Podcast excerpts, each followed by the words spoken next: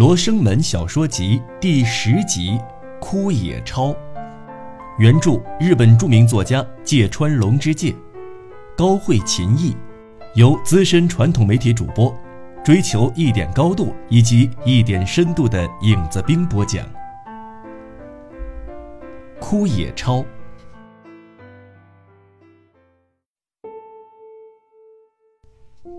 照帐草去来。中夜未和睦，忽生一念，随命吞舟书路，各吟一首。病卧羁旅中，梦萦枯野上，花屋日记。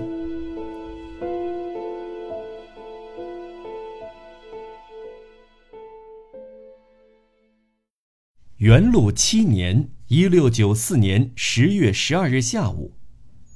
大阪的商人一清早起来，睡眼惺忪的，不由得朝着屋瓦顶的对面远远的望过去。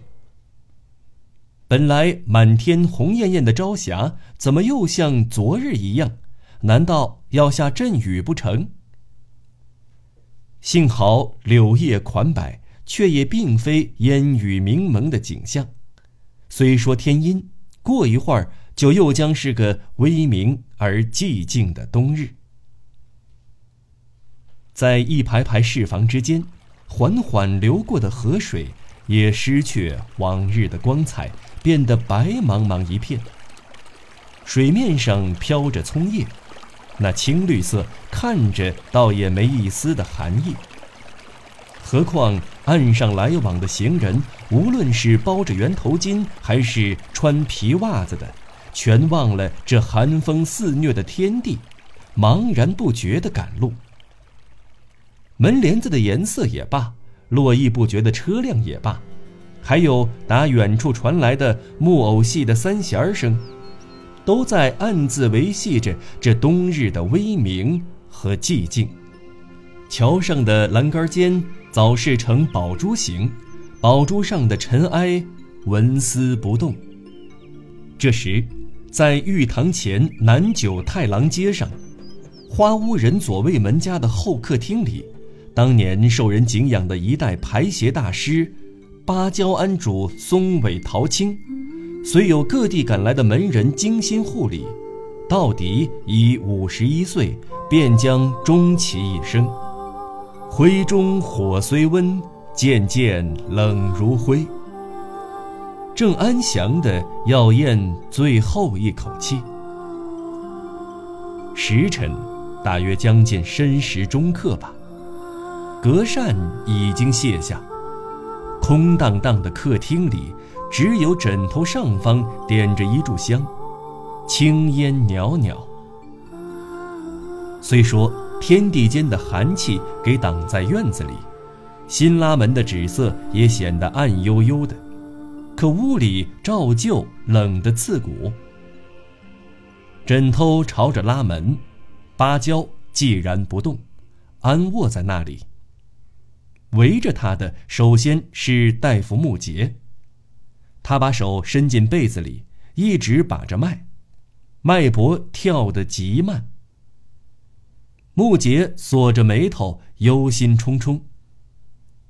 蜷缩在他身后的，准是这次从伊贺一路跟随芭蕉的老仆智郎兵卫，从方才起就喃喃念着佛号。挨着木节的，不论谁，一看便知，应当是彪形大汉禁子起脚和仪表堂堂的去来。去来穿着古铜色的粘绸衣裳。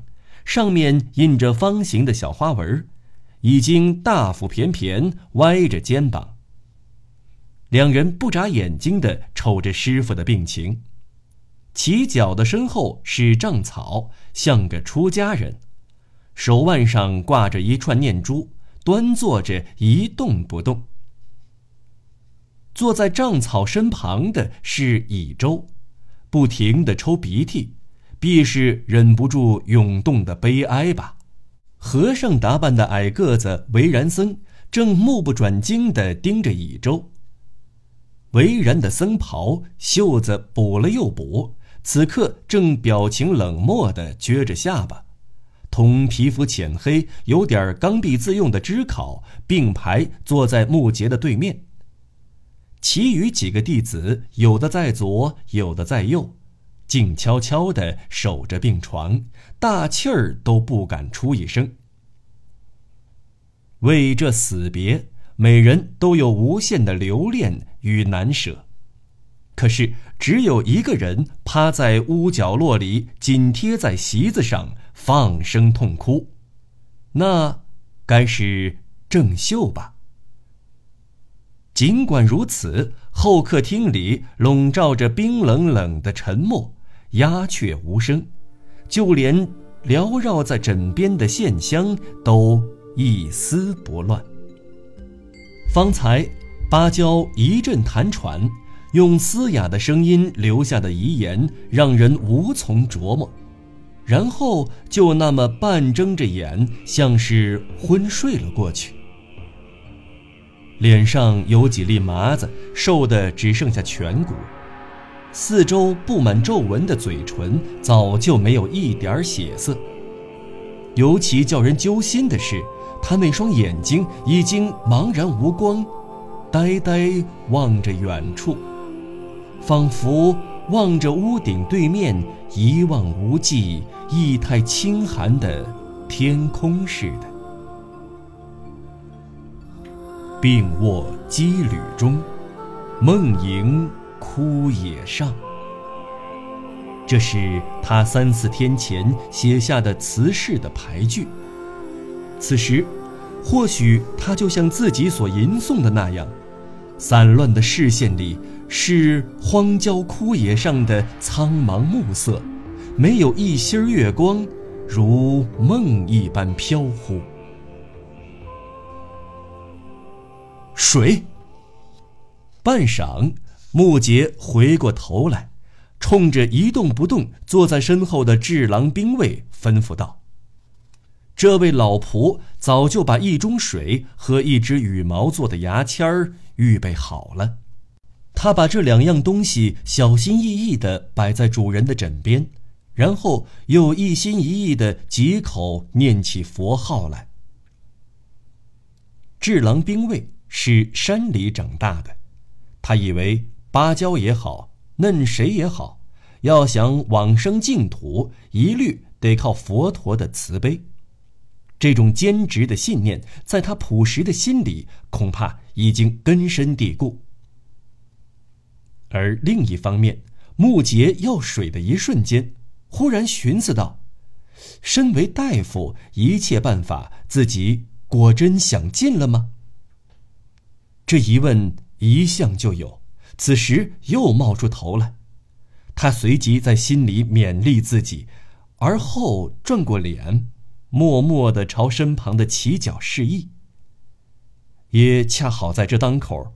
围着芭蕉病床的众弟子心里猛然揪紧，越发感到不安。可是，在紧张之中，又有一种松口气的感觉。换句话说，要来的终于来了，如释重负一般。这个念头谁心里都一闪而过，这是不争的事实。只不过这种如释重负的心情十分微妙，以至于谁都不愿意承认自己有过这念头。在场的人里，属齐角最讲实际，同木杰面面相觑的刹那间，从对方眼神里看出彼此一样心思。这时，就连齐角也没法不悚然一惊，他慌忙将视线移开。若无其事的拿起羽毛牙签儿，见仙了。向身旁的去来打了声招呼，然后一面拿牙签在茶盅里蘸水，一面将肥厚的大腿往前蹭了蹭，偷偷的凝视着师傅的容颜。说实在的，今生同师傅永诀，必定会很难过。他事先不是没想过，可是真到要给师傅点送中水，自己的实际心情简直是冷漠至极，较之原先设想的像做戏似的截然不同。非但如此，更想不到的是，师傅临终之际真正瘦成了皮包骨，那瘆人的样子让他生出一种强烈的嫌恶之情，甚至忍不住要背过脸去。不，强烈两字还不足以达意。那种嫌恶，就同看不见的毒药一样，引起生理上的反感，最叫人受不了。此刻，他难道想借着偶然的契机，把自己对丑恶的所有反感，通通发作到师傅的病体上去？亦或是在他这个乐生的人看来，眼前所象征着的死是自然的威胁，比什么都该诅咒不成？总而言之，齐角看着芭蕉垂死的面容，有说不出的腻歪，几乎没有一点悲哀。他用羽毛牙签往那发紫的薄嘴唇上点上一点水，便皱起眉头，马上退了下来。不过，在退下来之际，心里也曾掠过一丝自责。先前感到的那种嫌恶之情，在道德上理应有所忌惮，只是实在太强烈了。起脚之后，拿起羽毛牙签的是去来。方才木杰示意的时候，去来心里就开始发慌。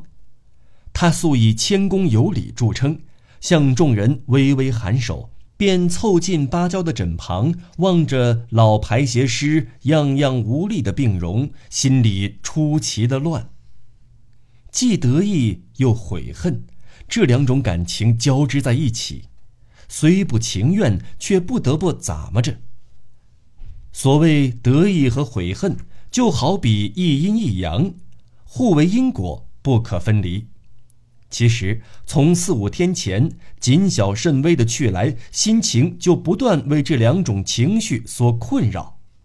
因为他一接到师傅病重的消息，就从福建乘船赶来，也不顾三更半夜，便敲开花屋家的大门。打那时起，一直护理师傅，可以说没懈怠过一天。此外，还一再恳求之道。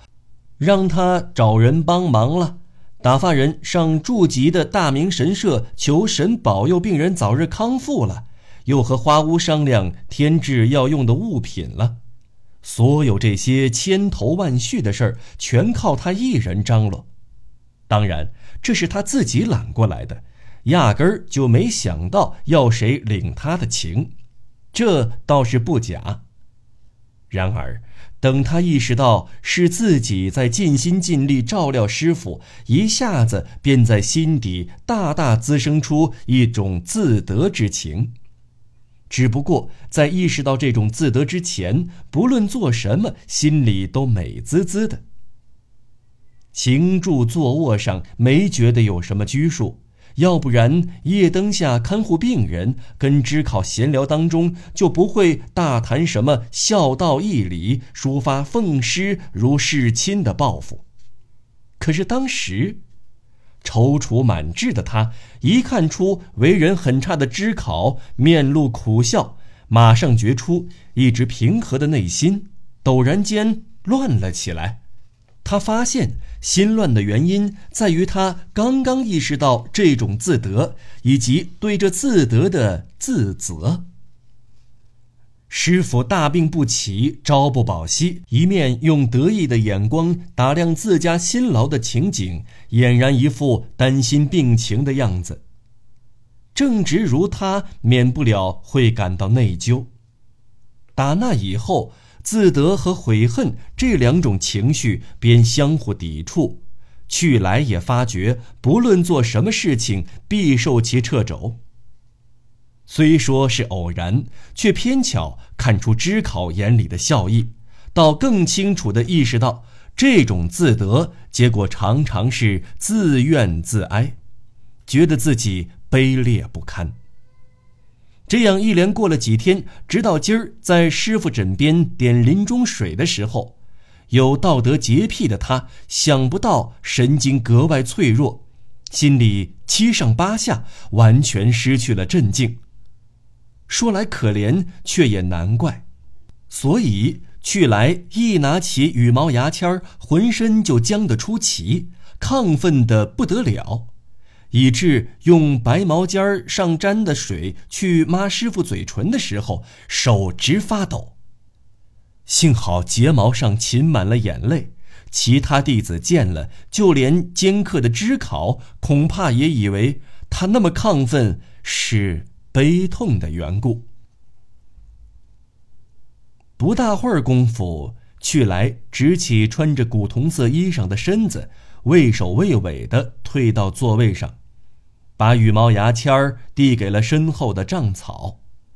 一向老实巴交的障草，毕恭毕敬地低眉垂首，嘴里喃喃念叨着什么，轻轻儿地把水沾到师傅的嘴唇上，那样子恐怕谁看在眼里都是庄严前景的。可是就在这庄严的时刻，蓦地听见客厅的角落里发出一阵瘆人的笑声。或者说，至少当时觉得听见了笑声。那声音简直像是从丹田发出来的大笑，经过嗓子眼儿和嘴巴时想忍而没忍住，结果转从鼻孔断断续续迸发出来。当然，在这种场合，谁都不会放声大笑。声音其实是郑秀发出来的，方才他就悲痛欲绝。忍了又忍，此刻终于撕心裂肺，痛哭起来。他之痛哭，不用说，准是悲怆到了极点。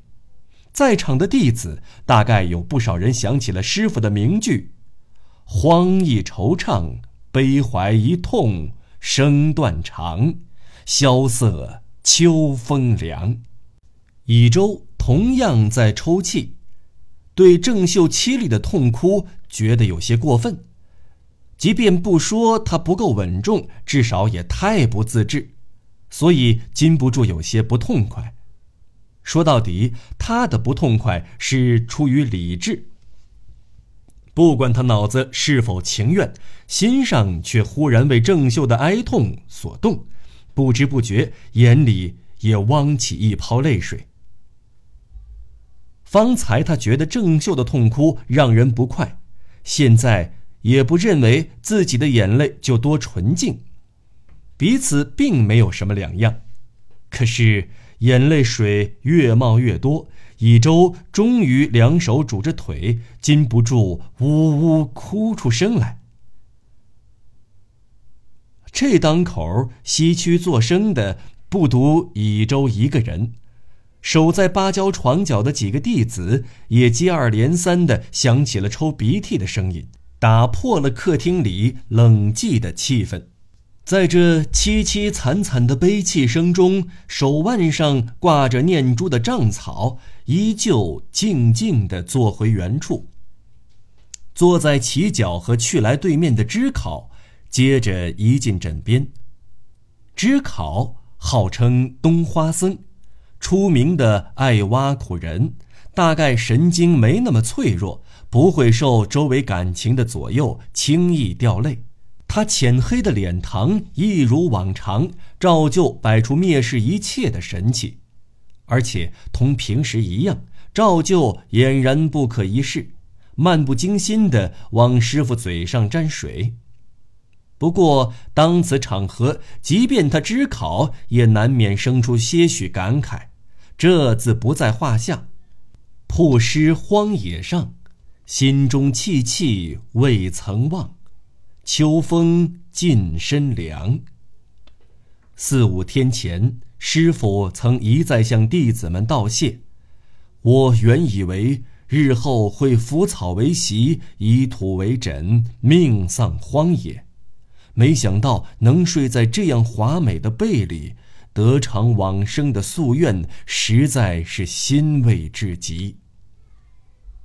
可是，无论是在荒野上，还是在花屋的这间后客厅里，两者并没有多大的分别。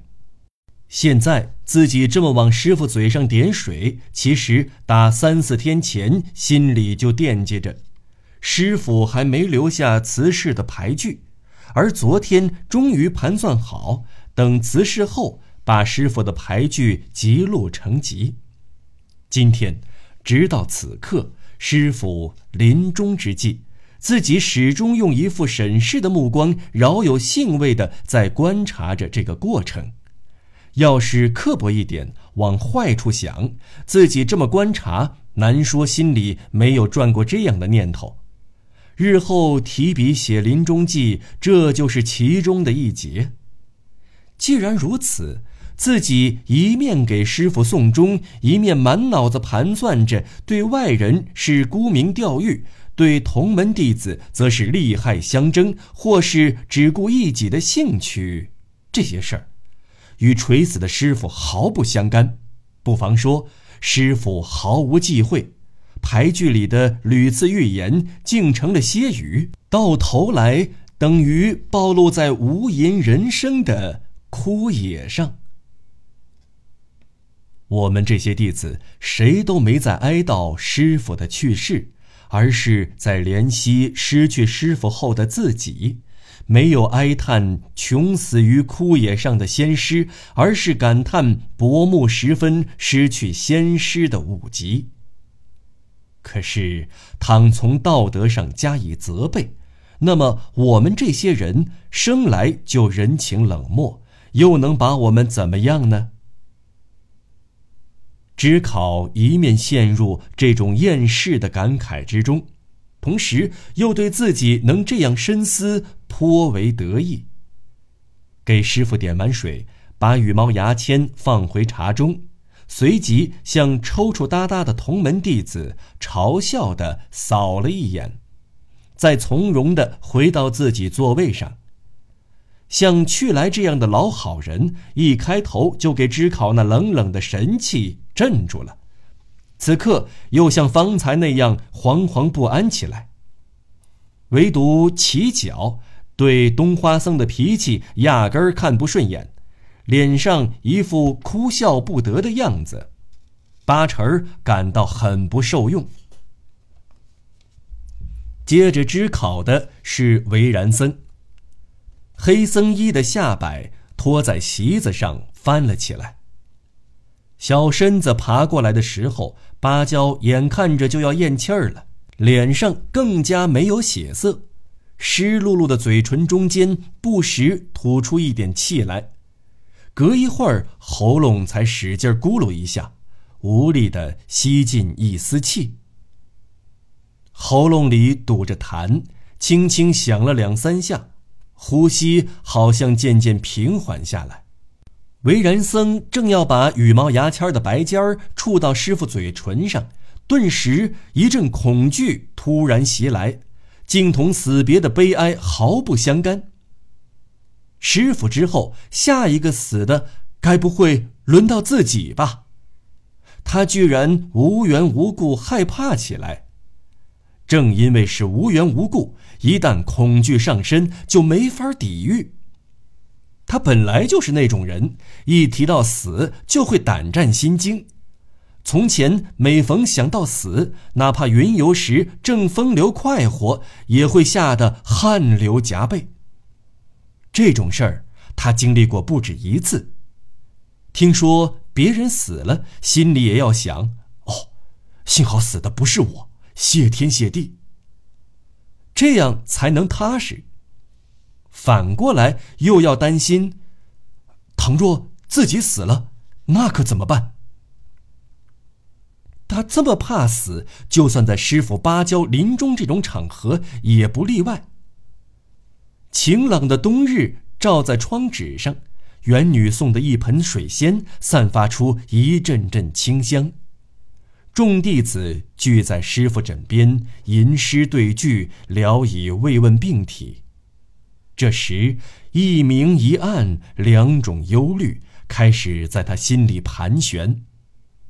等到师傅弥留时，记得那天秋雨初降，连一向爱吃的梨，师傅都无法进食了。看到这情形，木杰忧心忡忡地摇摇头。从那一刻起，惶恐就一点点扰乱他平静的心。截至最后，下一个死的没准就是自己了。这种惶恐不安，像团凶险而恐怖的阴影，冰冷无情地在他心头弥漫开来。所以，等他坐到枕边，往师傅嘴唇上小心翼翼地点水时，因为恐惧作祟，对师傅临终的容颜几乎不敢正眼去看，不以为是看过一眼。偏巧芭蕉嗓子有轻微的响动，刚鼓起勇气来，就给吓了回去，没敢再看。师傅之后，没准死的就是自己了。这种预言不断在维然僧的耳畔聒噪。待回到自己的座位上，小小的身子缩成一团，脸绷得越发紧了。光翻白眼儿，尽可能谁也不瞧。接下来，是乙周、郑秀、知道、木杰以及围在病床边的弟子，轮番往师傅嘴上点水。期间，芭蕉的呼吸一次比一次细，间隔也一次比一次长。喉结已经不动了。瘦削的脸盘有几粒浅浅的麻子，仿佛蜡做的。失神的铜人儿凝望着遥远的天宇，下巴上的胡子白得像银，这一切都让冷漠的人情给凝住了，一动不动。看上去像在梦想着即将往生的净土。于是，低着头闷声不响，坐在去来身后的丈草，那个老实巴交的禅客丈草，觉得随着芭蕉的气息越来越微弱，一种既无限悲痛又无限安然的情感渐渐充满自己的胸次。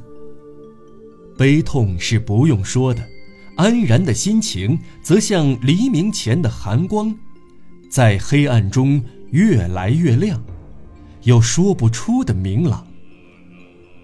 这种情感一点儿一点儿荡尽各种杂念，眼泪也毫无刺心之痛，终于化作清纯的悲哀。他为师傅的灵魂能够超越虚无的生死，回归极乐净土而欣喜。不过，这一点他自有无法承认的理由，要不然，唉，谁还会一味的彷徨犹豫，敢愚蠢的欺骗自己呢？瘴草这种安然的心情，那是一种解放了的喜悦。他的精神长久以来一直为芭蕉的人格力量所桎梏，枉然给压抑着，而现在他靠自己的力量，身心正在自由地舒展开来。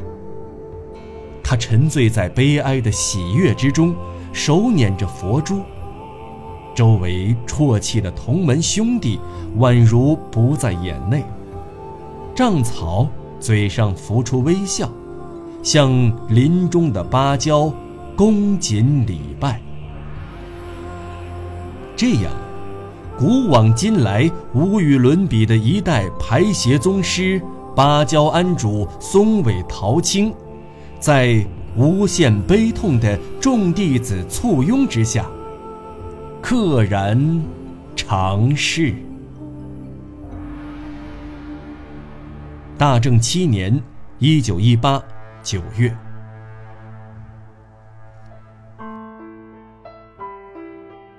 朋友们，本期节目播送完了。